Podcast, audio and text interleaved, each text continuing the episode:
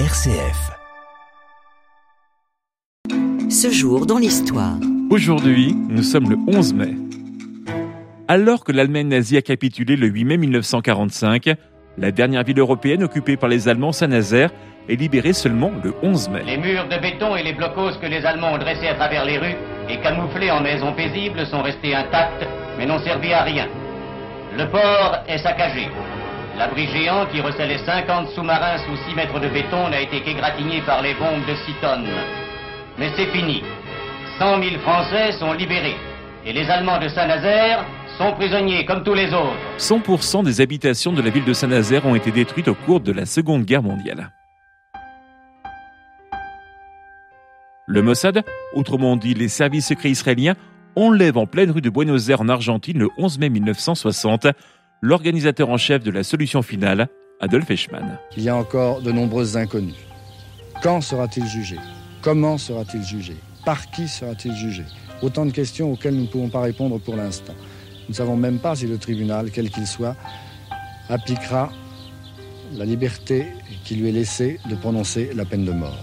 Car en effet, la peine de mort a été supprimée en Israël, sauf pour un seul cas, le crime de génocide. L'information sera rendue publique le 23 mai, soulevant une forte protestation des Argentins.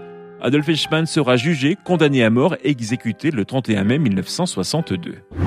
C'est un marathon judiciaire qui débute à Lyon le 11 mai 1987. Le procès de Klaus Barbie, le chef de la Gestapo de la ville pendant la guerre, surnommé le boucher de Lyon. 13h05 précisément, le président André Sardini ouvre l'audience du procès le plus chargé de symboles, L'audience est ouverte. Je demande au service d'ordre d'introduire l'accusé, s'il vous plaît.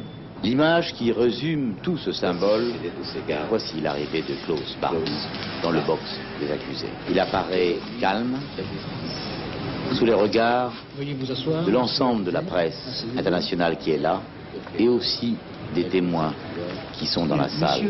Il ne les regardera jamais. Ce procès se terminera le 3 juillet 1987.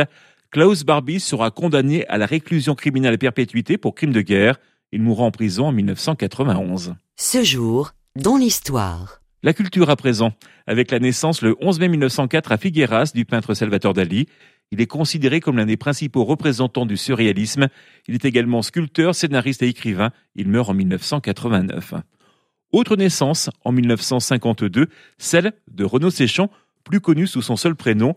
Il débute sa carrière au moment de mai 68 avant de sortir un premier album en 1975.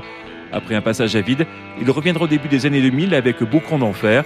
Il a également tourné dans quelques films comme Germinal de Claudier. Comme il y a eu Gainsbourg et Gainsbar, il y a le Renault et le renard. Le Renault ne boit que de l'eau, le renard carbure au Ricard. Un côté blanc, un côté noir, personne n'est tout moche ni tout beau. Moitié ange et moitié salaud, et c'est ce que nous allons voir. Docteur Renault, Mister Renard.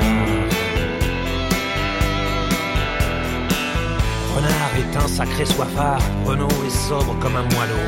Quand Renault rejoint son plumard, Renard s'écroule dans le caniveau. Renault se méfie des pétards et du chichon qui rend idiot. Renard se les roule peinard pour s'exploser le ciboulot. Docteur Renault, Mister Renard.